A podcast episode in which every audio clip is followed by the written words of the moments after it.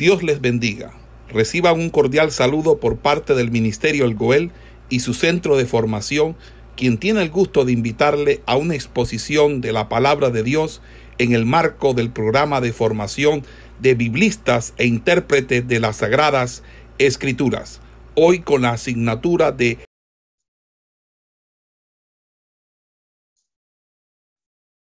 Bien, en el día de hoy, el tema que eh, vamos a estar desarrollando tiene que ver con división del reino, su decadencia y ruina. Repito, división del reino, su decadencia y ruina. Eh, con esto, nosotros estaremos mirando eh, los libros de los reyes y de manera conjunta o seguida, pues estaremos mirando también los libros de crónicas, los libros de crónicas. Eh, la historia hebrea, desde la muerte de David hasta la caída de Jerusalén, pues ahí se encuentran los libros de los reyes. Esto fue algo que estuvimos eh, señalando en la clase anterior. Y en los libros de las crónicas, pues se describen muchos de los sucesos que son relatados en los reyes o en reyes. Pero el relato posterior a la, a la división del reino eh, el cronista pues se limita principalmente a la historia de, de Judá para ir eh, estableciendo pues algunas eh, semejanzas y, y, algunas diferencias que podemos nosotros encontrar entre reyes y crónicas, como también pues presenta su material desde un punto de vista diferente al de el historiador escribió Reyes. Eh, decíamos la clase anterior que por tradición eh, se conoce o se, o se, establece que quien escribió el libro de los, de los reyes fue eh, el profeta eh, Jeremías. Dado que el cronista proporciona pocos datos históricos que no se encuentran en los libros de Samuel y de Reyes. Entonces, este estudio eh, de los libros históricos eh, no tratará separadamente pues su obra. Lo que realmente se va a hacer es presentar eh, una introducción, por ejemplo, a las crónicas y seguirá pues la historia hebrea empleando los libros de los reyes. los detalles adicionales encontrado en los libros del, del, cronista servirán como material suplementario. Eh, quiero que consideremos, consideremos algunas cosas que son importantes en cuanto a título, eh, autor y fuentes literarias de los libros de, de los reyes. Ok. Eh,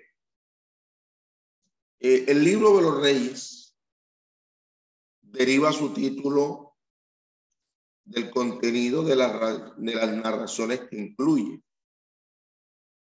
En efecto, es una evaluación de la monarquía y de sus funcionarios. El título de reyes fue, es un título que realmente es, eh, es apropiado, como también el de los libros de Samuel.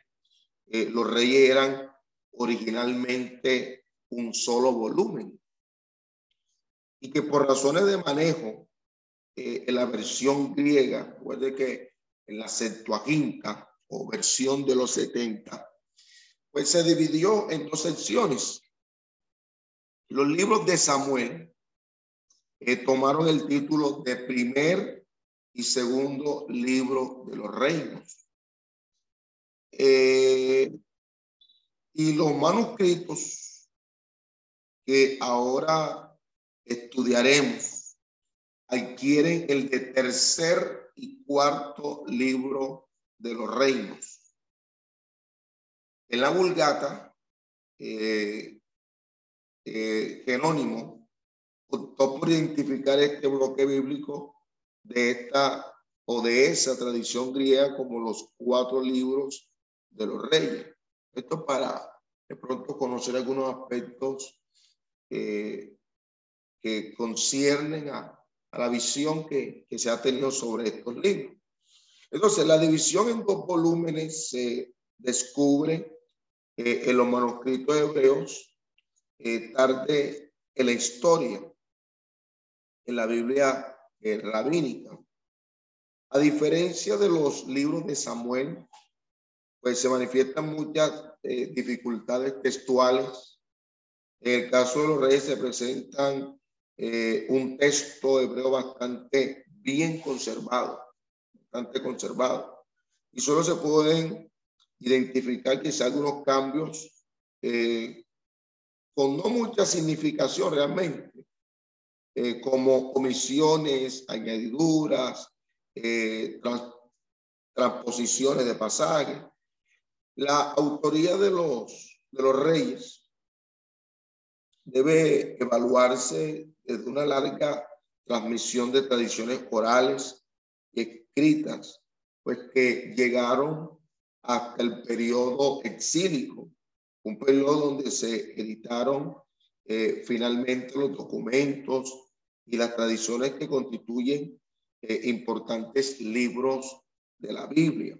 Aunque esa redacción final de los libros se dio efecto luego de la, de la destrucción del templo de Jerusalén y de la deportación en, eh, a Babilonia, se puede identificar eh, con claridad eh, algunas fuentes preexílicas que se utilizaron en la redacción final y edición definitiva de estos eh, volúmenes. Los libros de los reyes citan de forma explícita eh, tres de estas fuentes eh, literarias previas y que nosotros las, las señalábamos la, la clase anterior. esas fuentes literarias previas que dan lugar a los libros de los reyes anote, la primera son los libros de los hechos de Salomón. Los eh, eh, libros de los hechos de Salomón. Eh, primer libro de Reyes, capítulo 11, versículo 41. Vamos a leerlo, por favor. seguramente el hermano Plino tiene la Biblia ya a la mano y quiero que me apoyen esta, estas tres lecturas que vamos a hacer aquí seguir.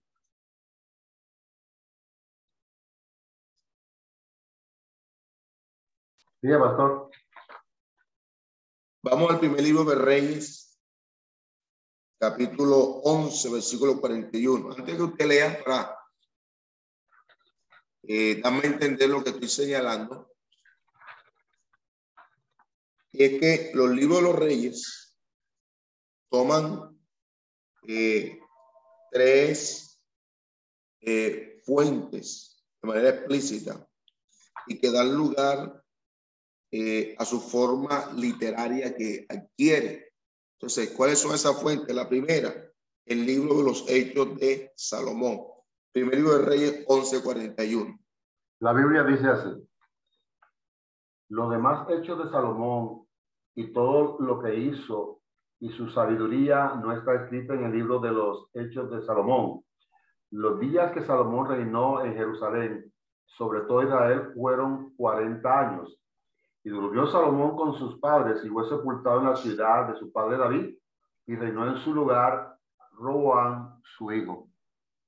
Muy bien. Entonces fíjese que ese, ese dato que la Biblia muestra es importante porque está señalando de manera explícita se tuvo en cuenta esta fuente para la conformación de lo que hoy nosotros conocemos como eh, libros eh, de los reyes, primer libro de reyes, segundo libro de reyes, o como eh, en la, en la Septuaginta se conoce como tercer y cuarto libro de los reyes. Entonces, vamos a la segunda fuente y tiene que ver con el libro de las historias de los reyes de Israel.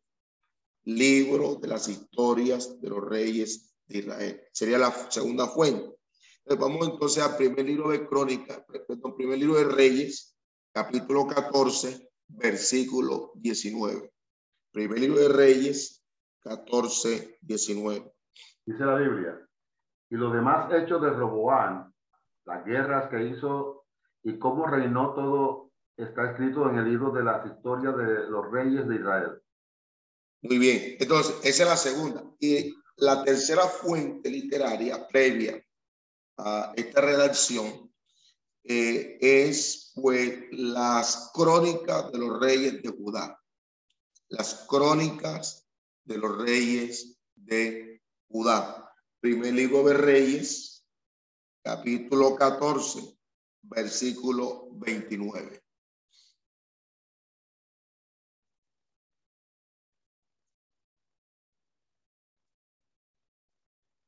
Crónica de los Reyes de Judá, primer libro de Reyes 14, 29.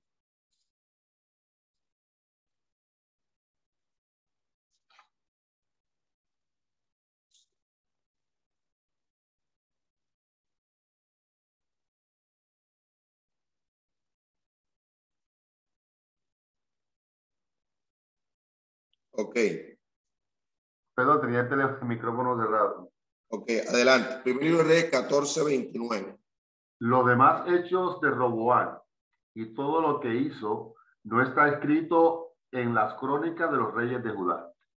Ok, entonces aquí tenemos ya estas tres fuentes que hemos eh, tomado de la misma escritura para nosotros entonces tener una, una visión eh, clara de qué fuentes eh, tuvo en cuenta el historiador o quien escribe eh, el libro de los, de los reyes para hacer su redacción.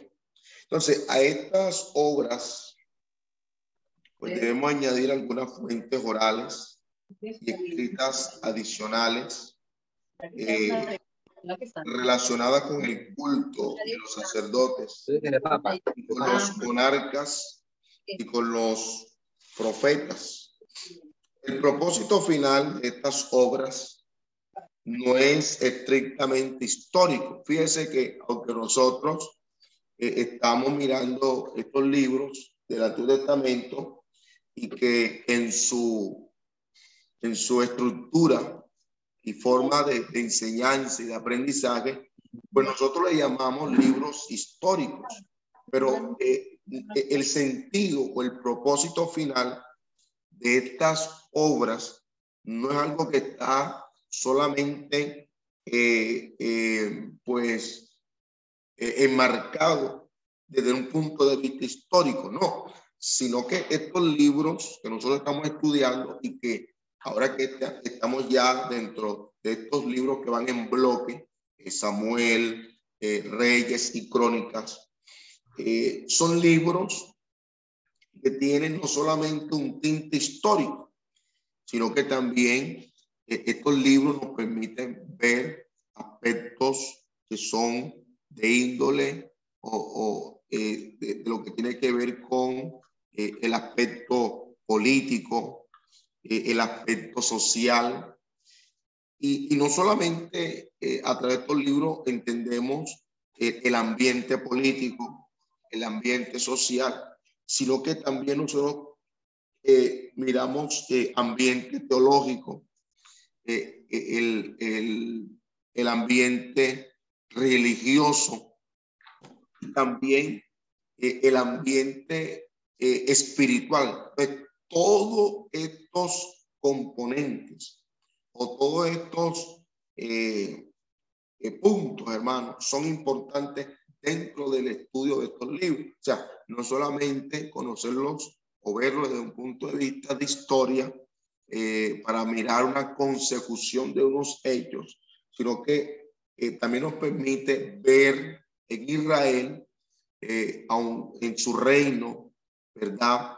Cómo estaba el marco político, cómo estaba el marco social, cómo estaba el marco teológico, el marco religioso y lo espiritual, que es muy importante para nosotros, porque recuerde que todo lo que se escribió, se escribió como ejemplo y también se escribió para nuestra enseñanza. Entonces, eh, realmente la finalidad no es exponer los aciertos y desaciertos de la institución de la monarquía desde una perspectiva política, eh, administrativa o quizás militar, sino eh, lo que realmente necesitamos ver a través de este eh, análisis que nosotros estamos haciendo es el comportamiento de los reyes y también el comportamiento del pueblo, de acuerdo con la antigua teología eh, del, del, libro de Deuteronomio, donde se muestra lo que era la fidelidad al pacto eh, o a la alianza. Y que el último, eh, el último criterio pues, de evaluación, pues no son realmente las motivaciones filosóficas o, o, quizás las decisiones gubernamentales y acciones reales, sino lo que realmente vamos a mirar nosotros tiene que ver con la lealtad, con, con la fidelidad y con la obediencia que se manifiestan a la revelación divina que se produjo en el monte Sinaí a través de Moisés. Entonces, los libros de reyes, los libros de reyes, pues prosiguen esa evaluación teológica que comienza en el libro de Deuteronomio y que se mantiene eh, en, el libro de Josué, en el libro de jueces, en el libro de, de Samuel, lo que interesa en última instancia, pues a los redactores finales de estos libros en el exilio, era la relación entre la fidelidad al pacto y la destrucción de la, de la monarquía. Pues en efecto, eh, fueron, a, fueron las, las continuas eh, rebeliones eh, y, y, aún las infidelidades del pueblo eh, de acuerdo con, con, las sagradas escrituras, lo que, en lo que al final pues trajeron eh, la completa destrucción de las instituciones nacionales. Primeramente, eh, el reino del norte, o sea, Israel, y posteriormente el sur, que correspondía a, a Judá. Entonces, por esa razón teológica, la obra no incluye todo un material en la actualidad que se consideraría importante y necesario para comprender adecuadamente pues, algún periodo. En ese sentido, o, en ese, o por ese motivo principal, por lo cual los libros de los reyes pues, no brindan muchos datos históricos que nos permitan establecer con certeza, por ejemplo, fechas de inicio y final de los reinados eh, descritos. Entonces, eh, el énfasis, el énfasis de los libros de los reyes es el análisis religioso, eh, teológico y espiritual de las acciones de los reyes de Israel y de Judá. Específicamente, ¿desde dónde? Desde la perspectiva de la fidelidad a la palabra divino. Y ese singular objetivo se manifiesta con claridad no solo en los comentarios evaluativos que se, que se incluyen en torno a cada gobernante, eh, sino a través de las continuas y reiteradas palabras de amonestación y de juicio de los profetas quienes cumplen un tipo de, función, eh, de, de, función en cuanto a la conciencia religiosa, moral y espiritual de los monarcas. Eh, yo quiero eh, preguntarle lo siguiente.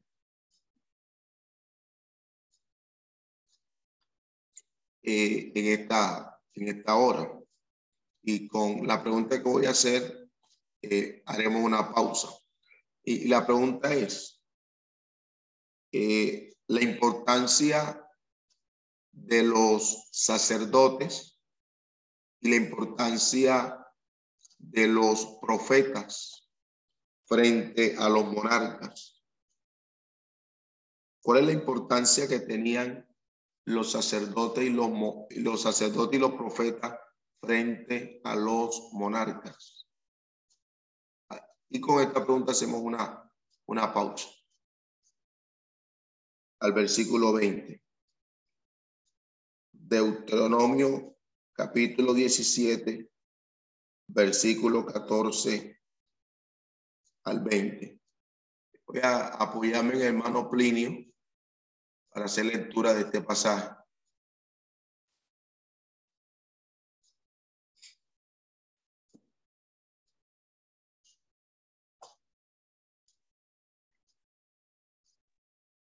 Deuteronomio capítulo 17.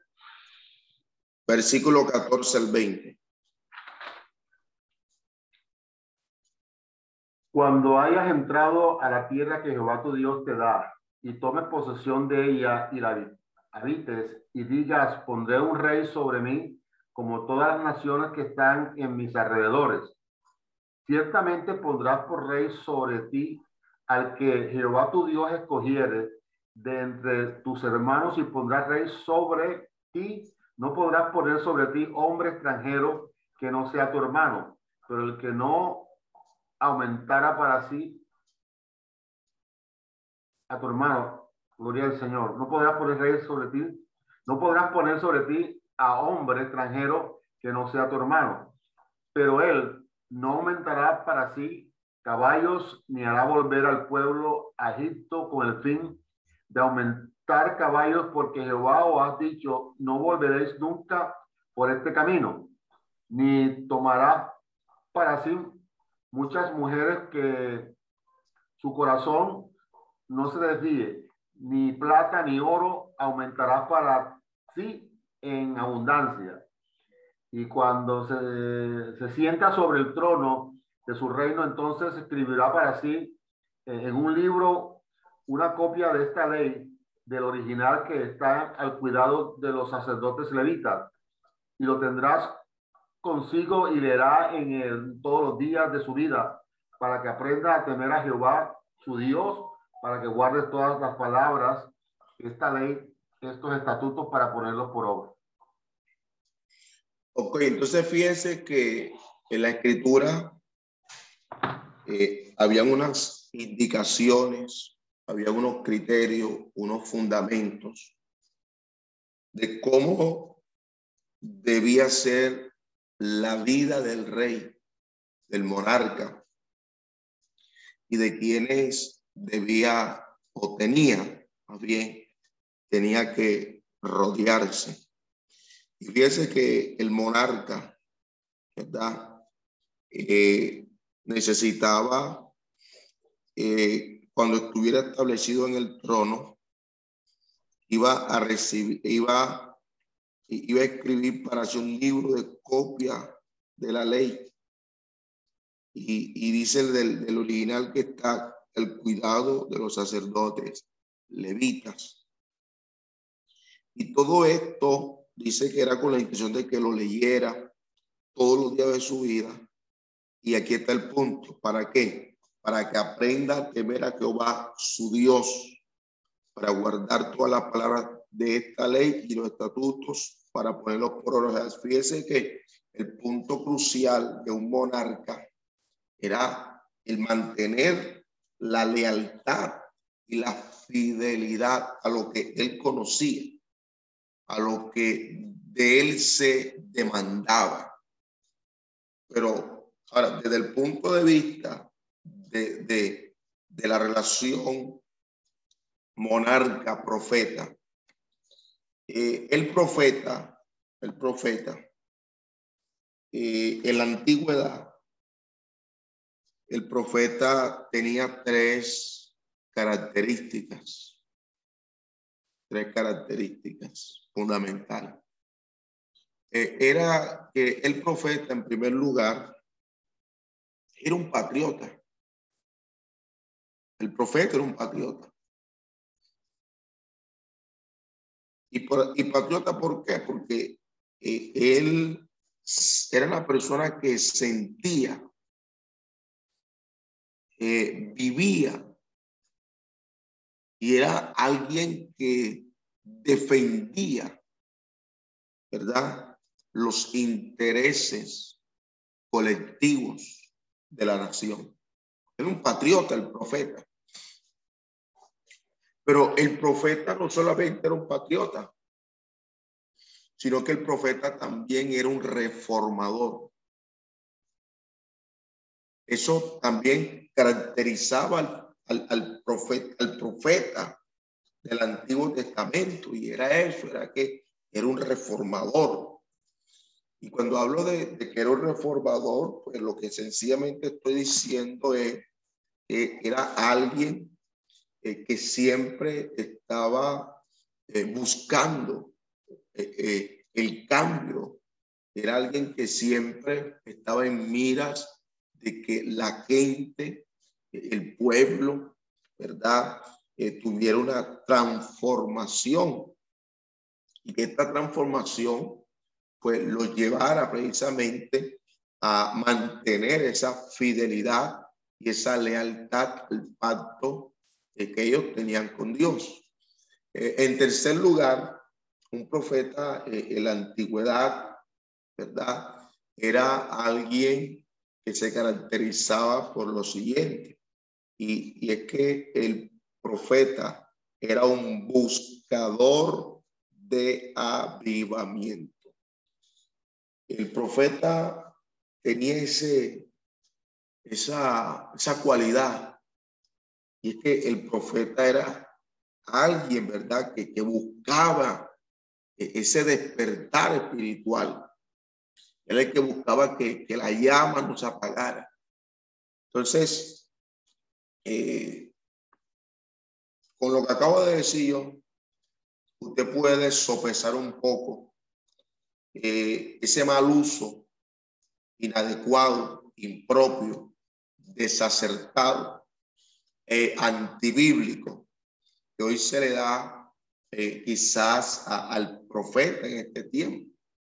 Eh, recuerde que el profeta era un portavoz de Dios y al decir que el profeta es un portavoz de Dios, estamos diciendo que el profeta es aquel que representa a Dios frente al pueblo.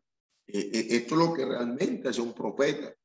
Entonces, el profeta como tal no, no era alguien, ¿verdad? Que estaba eh, como que para congraciarse con, el, con los monarcas.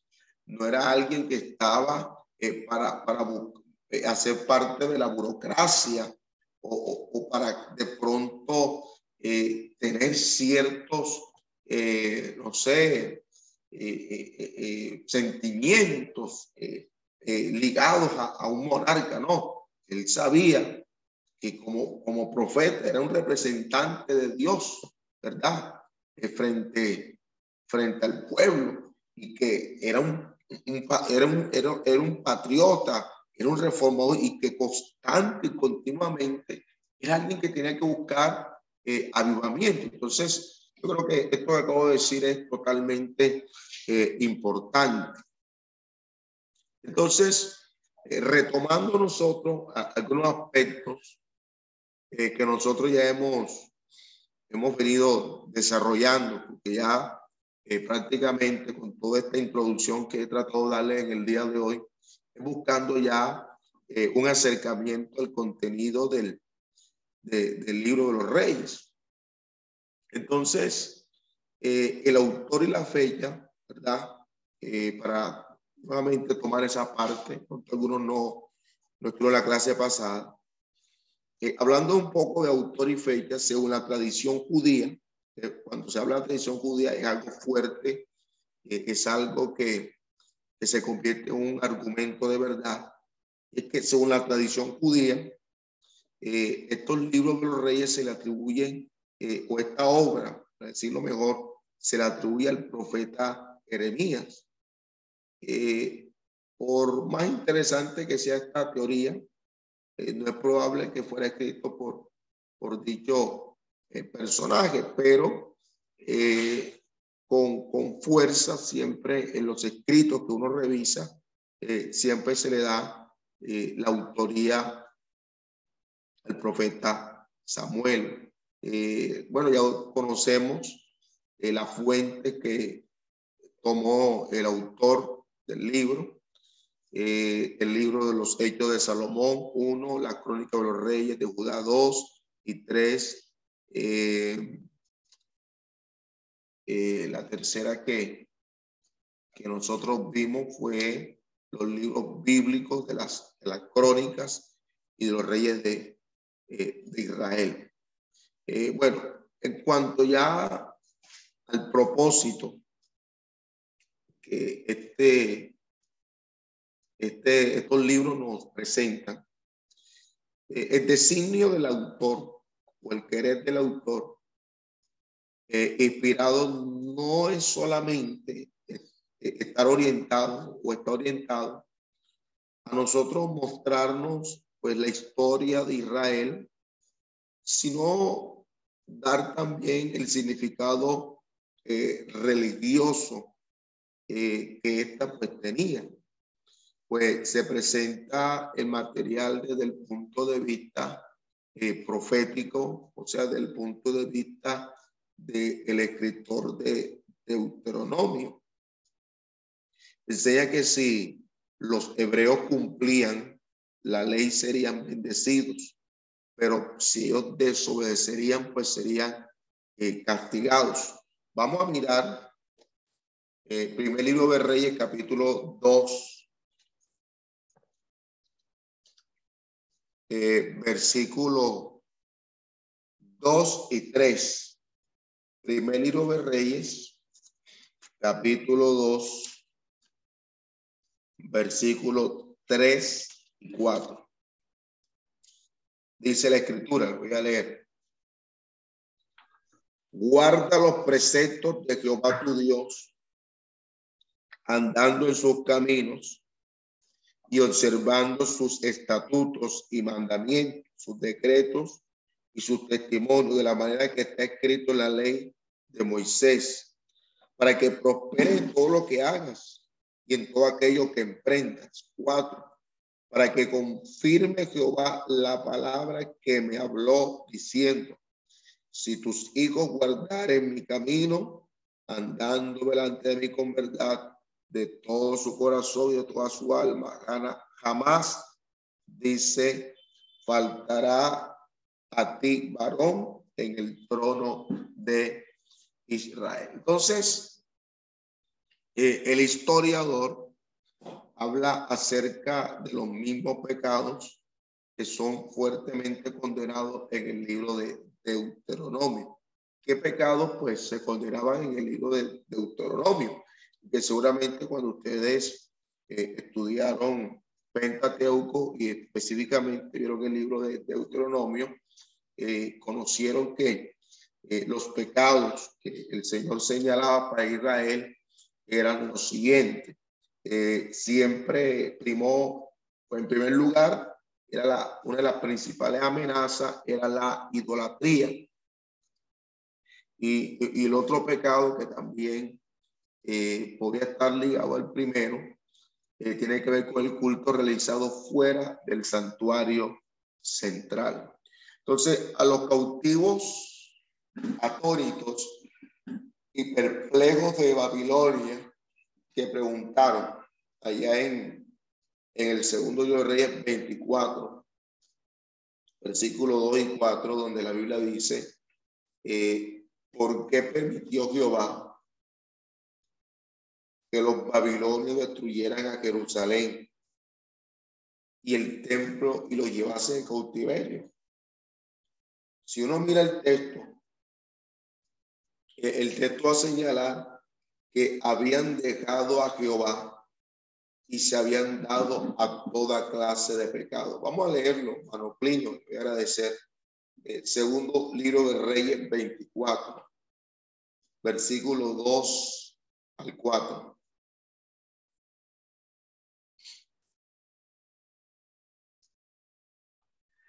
Segundo libro de Reyes 24, versículo 2 al 4. Dice la palabra. Pero Jehová envió contra Joacín tropas de caldeos, tropas de sirios, tropas, de gloria al Señor. Repito, pero Jehová envió contra Joacín tropas de caldeos, tropas de sirios, tropas de moabitas y tropas de amonitas, los cuales envió contra Judá para que destruyesen conforme a la palabra de Jehová que había hablado por medio de sus siervos los profetas. Ciertamente vino esto contra Judá por mandato de Jehová para quitarla de su presencia por los pecados de Manasés y por todo lo que hizo. Entonces, fíjense que ya aquí en este capítulo 24 del libro de Reyes, usted mira que se cumple al pie de la letra las advertencias que habían dado, habían señalado los profetas. El único camino que conduce a la restauración y a la tierra santa, pues era el arrepentirse de la idolatría, el volver a Dios el creer en sus promesas. Eh, cuando uno continúa haciendo una revisión previa antes de entrar en contenido de, los libros. Eh, este libro de los reyes tiene un método bastante particular, particular, y es que el escritor sagrado emplea pues un orden cronológico para relatar la historia de los dos reinos de una forma paralela. Pues, desde la división de la monarquía hasta la desaparición de Samaria. Entonces narra los sucesos de reinado de un rey y luego los hechos de un contemporáneo en el otro reino. Trata eh, cada reino como una unidad independiente y completa en su comienzo y en su fin y un juicio sobre la conducta religiosa eh, del monarca. El punto de referencia para juzgar a los reyes de Judá es por la obediencia a David o para juzgar a los reyes de Israel, o sea, las, las diez tribus, eh, tenía que ver con la idolatría de eh, Jeroboam. Solamente ocho de los reyes de Judá pues son alabados por su fidelidad eh, dos de estos realmente son los únicos que reciben una aprobación sin, sin reservas. Prácticamente estamos hablando de Ezequías y también de, de Josías. Y seis, pues tienen una, una, una aprobación, eh, vamos a decirlo de esta manera, de eh, parcial, o sea, Asa, Josafá, Joás, Amasías, Azarías y Jotán. Todos estos reyes, pues en su debido momento, nosotros vamos a estar eh, estudiando y conociendo eh, los puntos fuertes, débiles, lo más eh, destacado de ellos.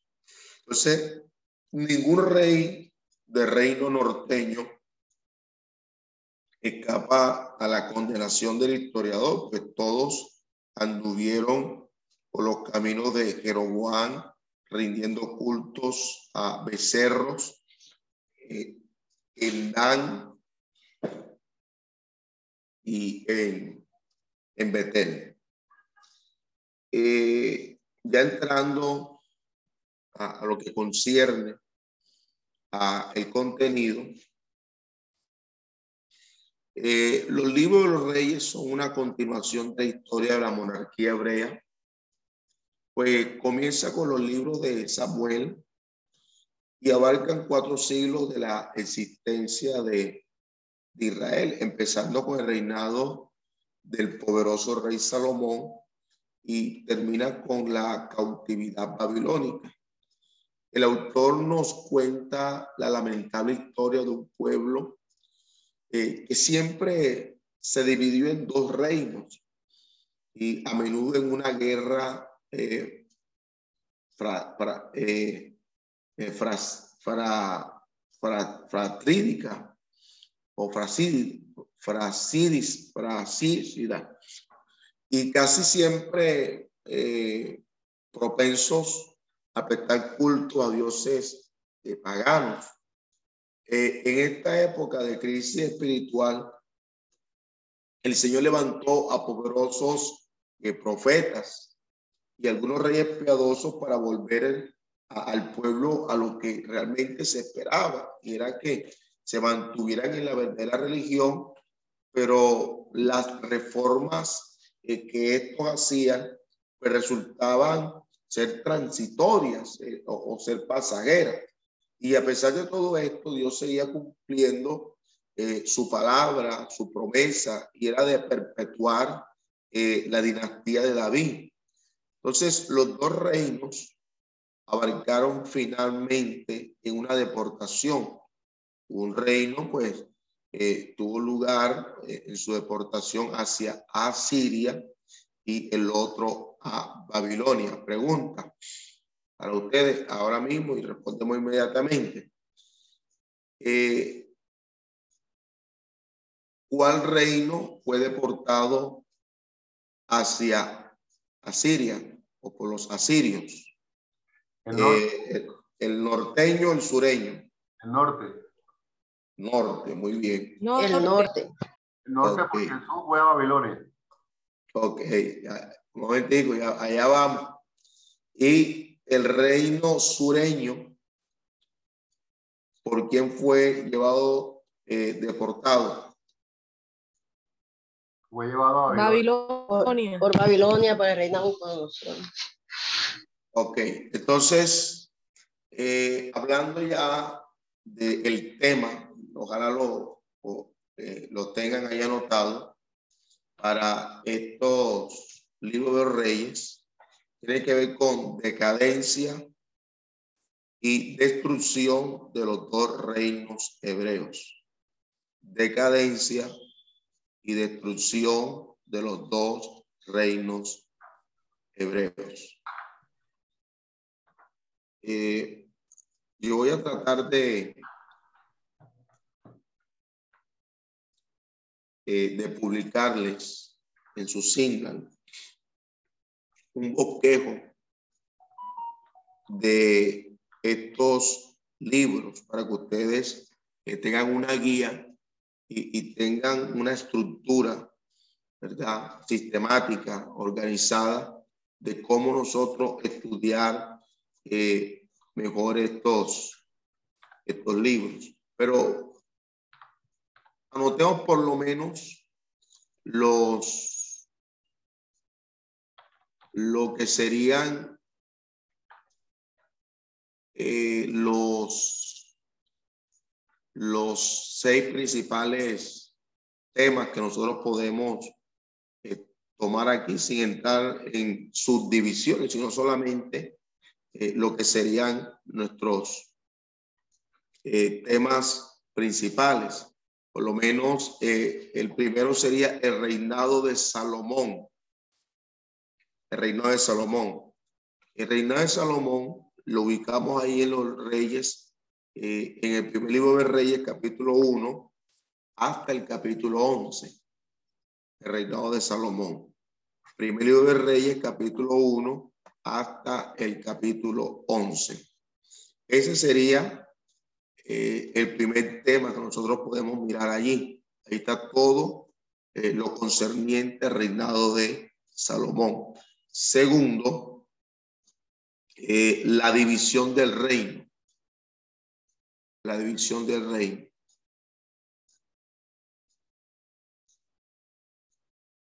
Esto lo encontramos ya en el capítulo que sigue, donde terminamos con Salomón, o sea, primer libro de Reyes, capítulo 12, versículo 1, hasta el capítulo 16, versículo 28. Ahí entonces tenemos la división del reino. Primer libro de Reyes, capítulo 12, versículo 1, hasta el capítulo 16, versículo 28. Luego, el tercer tema que podemos destacar aquí sería Acab y Elías. Acab y Elías. Fíjense, inicia en el primer libro de Reyes, donde terminamos con la división del reino, capítulo 16, versículo 29, hasta el capítulo 1, versículo 18. El cuarto tema es Eliseo. Eliseo. Y Eliseo, Eliseo eh, lo tenemos. Eh, anote, segundo libro de Reyes, capítulo 2, versículo 1 hasta el capítulo 8, versículo 15. Capítulo 2, versículo 1. Estamos en el segundo libro de Reyes, capítulo 2, versículo 1 hasta el capítulo 8, versículo 15. Y también eh, otra referencia para Eliseo está en el segundo libro de Samuel, capítulo 13, versículo 14 al 25. Eh, el quinto tema es historia de los reyes de ambos reinos hasta la caída de Samaria. Historia de los reyes de ambos reinos hasta la caída de Samaria. Eh, esto corresponde al primer libro de Reyes, capítulo 22, versículo 41 al 50. Oh, libro de Reyes, capítulo 22, versículo 41 al 50. Y eh, también el segundo libro de Reyes, capítulo 9, eh, hasta el capítulo 17. Repito, el punto, el quinto es historia de los reyes de ambos reinos hasta la caída de Samaria. el libro de Reyes, capítulo 22, versículo 41 al 50 y segundo libro de Reyes, capítulo 9 al eh, capítulo 17. Y el último tema eh, sería entonces los últimos tiempos de reinado de Judá los últimos tiempos de reinado de Judá. Eh, segundo libro de Reyes, capítulo 18 hasta el capítulo número 25. Eh, no entré en los puntos que comprenden estos, estos, este bosqueo, solamente eh, tomé lo que sería el punto principal o el tema principal y dentro de eso hay un contenido eh, más eh, detallado eh, en relación a, a, todo esto. Y yo le voy a, a, facilitar un bosquejo en su Signal para que lo tengan allí presente. Entonces, en el estudio que llevamos, vamos a aprovechar inmediatamente para hacer una introducción a los libros de las crónicas, para que inmediatamente eh, vayamos mirando algunos paralelos que nos permiten eh, el libro de las crónicas y los libros de los reyes. Eh, hablando del título, ¿verdad? De crónicas. Originalmente los libros de las crónicas en los anales, ¿verdad? Al igual que Samuel y, Reyes, pues formaron un solo volumen. Y hay evidencias de que esto estaba unido con Edras y con Nehemías, siendo los tres una obra de un solo autor. Y bueno, tienen eh, afinidad de estilo y, y, el mismo punto de vista. Los libros de las crónicas eh, eh, se llamaban eh, eh, momentico. Decía eh, que los libros de las crónicas se llamaban paralipómenos, paralipómenos. Eso los eh, acabo de anotar en, en el signo para, paralipómenos, que realmente significa cosas omitidas anteriormente. Y ahí le anoté la palabra y también el significado. Paralipómenos, cosa omitida anteriormente. En la versión griega, versión griega, Septuaginta, ¿verdad? Versión de los 70, en la Vulgata y, y, y en algunas versiones católicas, porque los traductores creían erróneamente que el propósito del autor había sido señalar las cosas omitidas en los libros de Samuel y en los libros de los reyes. Pues según las apariencias, el cronista había tomado estos libros para escribir lo que nos parece una repetición de ellos.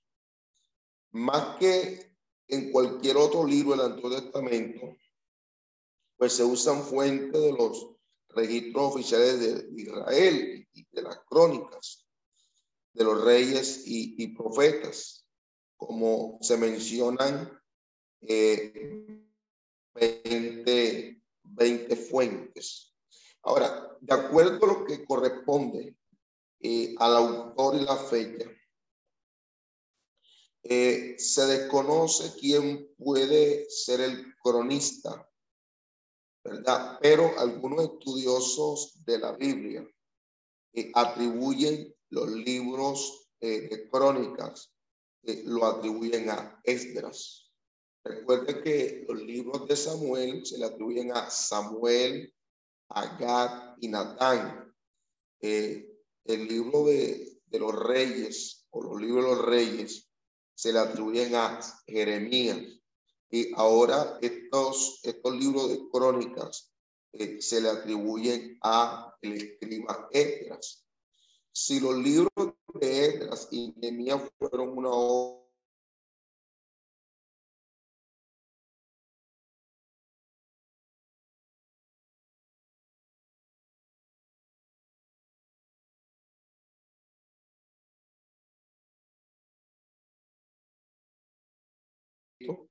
el espíritu con que se escribió el libro eh, parece confirmar pues esta, esta fecha. Ahora, eh, cuando uno quiere mirar y conocer, eh, por ejemplo, la ocasión, el punto de vista y, el contenido mismo de este libro, es interesante. ¿Por qué? Porque en la, en la época del cronista, el remanente de Israel estaba eh, nuevamente en Canaán, aunque el pueblo no tenía independencia política, eh, gozaba de cierta autonomía y vivía bajo la dirección de los, de los sacerdotes. Eh, la vida de los repatriados se, se, con, con, eh, con se concentró en torno al templo y, y a la ley mosaica. El cronista se dio cuenta de que la grandeza política de Israel era cosa, eh, era, era cosa pasada, ¿verdad? Y de que, y de que, bueno, la única esperanza para sobrevivir para un porvenir glorioso, eh, estaba ligada en el hecho de que los judíos siguieran siendo el pueblo de Dios. Sin embargo, la historia pasada de su relación encierra esa lección clave para enfrentarse al futuro. Eh, Dios, Dios eh, había hecho un pacto con David y la obra más importante de este fue establecer a Jerusalén como el centro de la vida religiosa del, pueblo y, y la supervivencia y la prosperidad de Israel dependían de que aprendieran la lección histórica de que era necesario servir a Jehová y prestarle culto en el lugar debido, es decir, en el templo de Jerusalén donde estaba, eh, donde había eh, decidido el Señor pues manifestarse. Entonces, el punto de vista del cronista es un punto de vista sacerdotal. Ojo a este dato. Ojo, el punto de vista del cronista es sacerdotal. No se interesa, eh, por ejemplo, en la política, pues ya no existe la, la, eh, la monarquía o a él, o, más bien a él le importa solo la organización del culto, las ceremonias, las fiestas y la consagración de los sacerdotes y, y, en sí de los, de los levitas. Es un espíritu pues animado por la piedad insiste e, en algo que, que es fundamental y que lo hemos venido eh, señalando y tiene que ver con la importancia que tiene el obedecer a la ley y también de prestar eh, o rendir el culto a Jehová. Haciendo esto los judíos, pues vamos a utilizar esta palabra, iban a aparejar el camino hacia la realización de las promesas hechas a David. Entonces, el autor sagrado juzga a los reyes según su actitud hacia el templo. Y, y no solamente hacia el templo, sino también en relación a, al culto. Y se refiere a David como un modelo. ¿ah? Y, y, y, presenta una nueva interpretación de la historia de Israel a la luz de los principios que giraban en torno a la vida religiosa del pueblo de la restauración. Entonces, las crónicas no son una mera repetición y, por eso me he tomado el tiempo para enseñar lo anterior, porque Crónicas no es una mera repetición de segundo de Samuel y, y los libros de los reyes, no, sino que el cronista comienza con las genealogías primitivas, algo que no interesa mucho a, a, a, a nosotros hoy, a, nosotros en este tiempo, pero es realmente importante el conocer la genealogía primitiva. Entonces, es el Espíritu Santo que emplea la genealogía para enseñar una verdad. Lo que importa eh, son las personas y no los movimientos. Lo que importa son las personas y no los movimientos. Son las personas los instrumentos que Dios usa para llevar a cabo sus sublimes propósitos. Entonces, a, a nosotros mirar las genealogías, le recordaban pues a los repatriados, bueno, que tenían el privilegio de aceptar los pactos y de recibir las promesas hechas a sus padres. Además tienen esa gran importancia para nosotros porque trazan una línea de los antepasados del antecesor. Yo sé que a veces se vuelve como un poquito eh, fastidioso o, o tedioso, ¿verdad? nosotros podemos leer la historia de la genealogía. Pero aquí le estoy dando eh, algunas razones que nos pueden llevar a uno a tener un enfoque, ¿verdad? Diferente eh, en relación a eh, en relación a eso. Entonces, luego de presentar las genealogías, el cronista pues describe la muerte de Saúl y relata la historia de los reyes, por ejemplo, David, Salomón y todos sus descendientes eh, en el trono. Eh, termina con la caída de Jerusalén y pues con el edicto de Ciro. Aunque la historia presenta en las crónicas eh, eh, que abarca eh, un, el mismo periodo que se describe en el segundo libro de Samuel y de los reyes. El autor no intenta narrar todos los sucesos encontrados en esos libros, sino que incluye solamente aquellos incidentes que son importantes dentro del punto de vista sacerdotal. Bueno, él eh, guarda silencio sobre los pecados de David, pero relata detalladamente el traslado del arca de Jerusalén y también acerca de la organización del culto allí, el pacto davídico y cómo David preparó todo lo necesario para la construcción del templo. Hablando de este interesante cronista, también es de notar que el cronista se interesa mucho por la influencia religiosa de David, que en su poder político. De la misma manera, eh, describe a Salomón la construcción del templo y la, la magnificencia de su corte, que mientras, por otro lado, omite muchos detalles de su política y de las referencias que tienen que ver con su caída. Siempre se interesa por el templo que en el, o sea, para él era muy importante, el templo estaba superpuesto al trono. Entonces, a partir de la división del reino, el cronista pues se preocupa eh, solo del reino de Judá y de la dinastía davídica.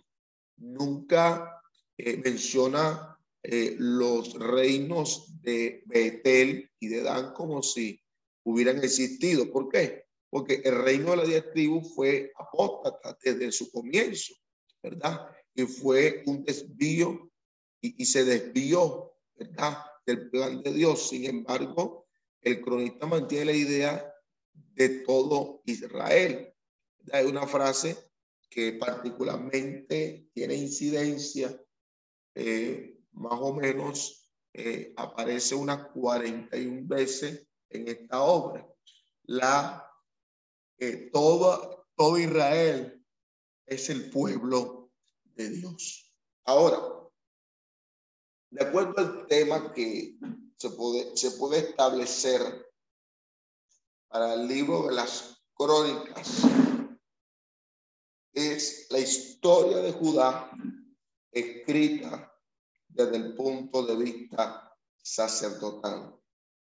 La historia de Judá escrita desde el punto de vista sacerdotal. Eh, vamos de igual forma, así como eh, presentamos en el libro de, de los reyes un bosquejo muy general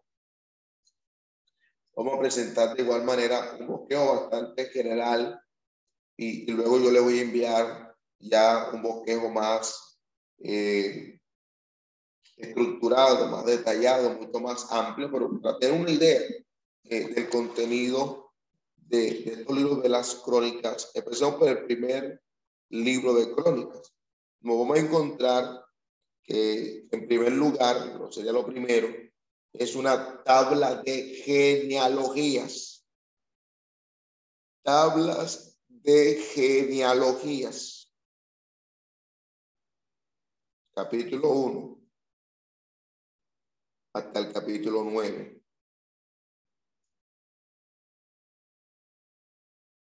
Número 2. Muerte de Saúl. Capítulo 10 Muerte de Saúl, capítulo 10. Tercero, reinado de David. Reinado de David. Capítulo 11 hasta el capítulo número 29.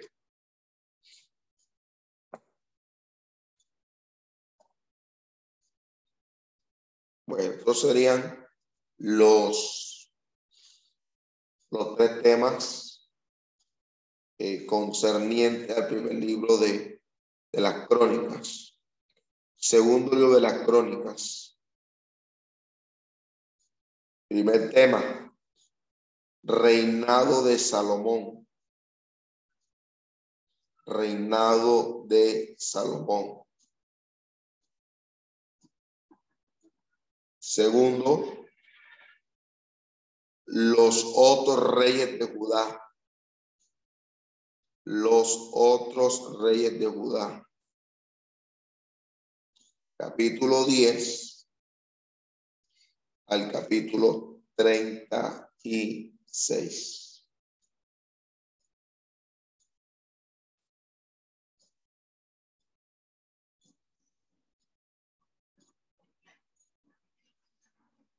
Ok. Entonces, eh, con eso vamos teniendo ya una idea, un acercamiento y unos criterios más claros eh, sobre lo que tiene que ver con crónicas. Eh,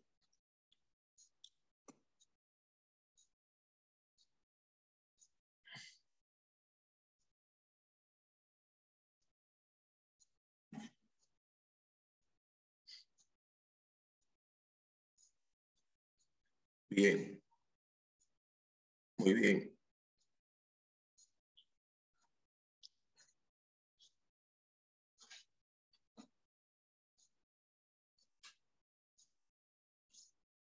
Vamos a